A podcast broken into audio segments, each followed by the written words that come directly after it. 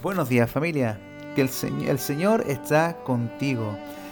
Leemos en Marcos 10, 47 al 49 y dice, cuando oyó que era Jesús el Nazareno, comenzó a gritar y a decir, Jesús, hijo de David, ten misericordia de mí. Y muchos lo reprendían para que callara, pero él gritaba más y más.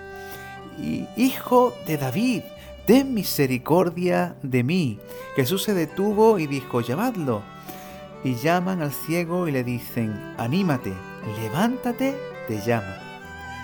¿Con qué deseo, con qué ganas y con qué insistencia clamaba, clamaba Bartimeo por su necesidad?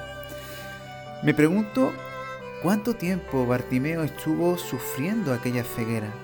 Una ceguera que le provocaba sufrimiento porque lo mantenían postrado y mendigando, inhabilitado para la sociedad, inhabilitado en sus responsabilidades como, como ser humano e incapacitado para trabajar, incluso entiendo que aquella minusvalía le estorbaría o lo inhabilitaría para relacionarse con normalidad con las personas, ya que no podía usar el sentido de la vista para ello.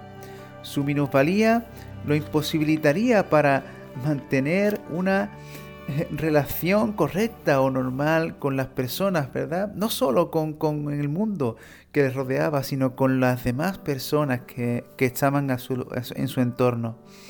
Qué gran escollo, ¿verdad? Qué gran estorbo era aquella minusvalía para nuestro amigo Bartimeo. Aquella minusvalía le impedía tener además una correcta eh, y completa y clara y verdadera y real visión del Salvador, del Señor, del Dios hecho carne, de la imagen del Dios Padre.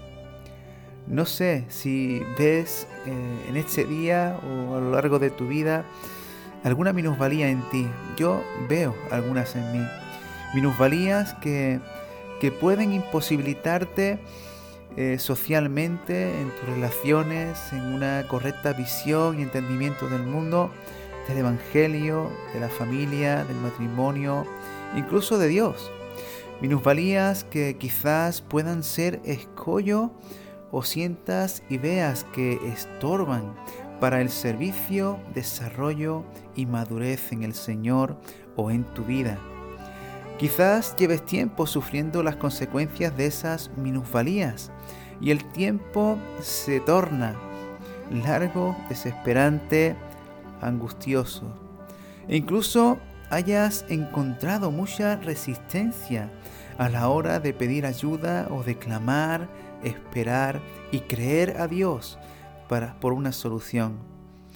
Y la minusvalía, el tiempo y la gran oposición y resistencia han hecho mella en tu alma. Hoy me gustaría animarte y me gustaría decirte, tranquilo, tranquila, Jesús te llama. Y Jesús te llama a ser libre. Jesús te llama a sanidad.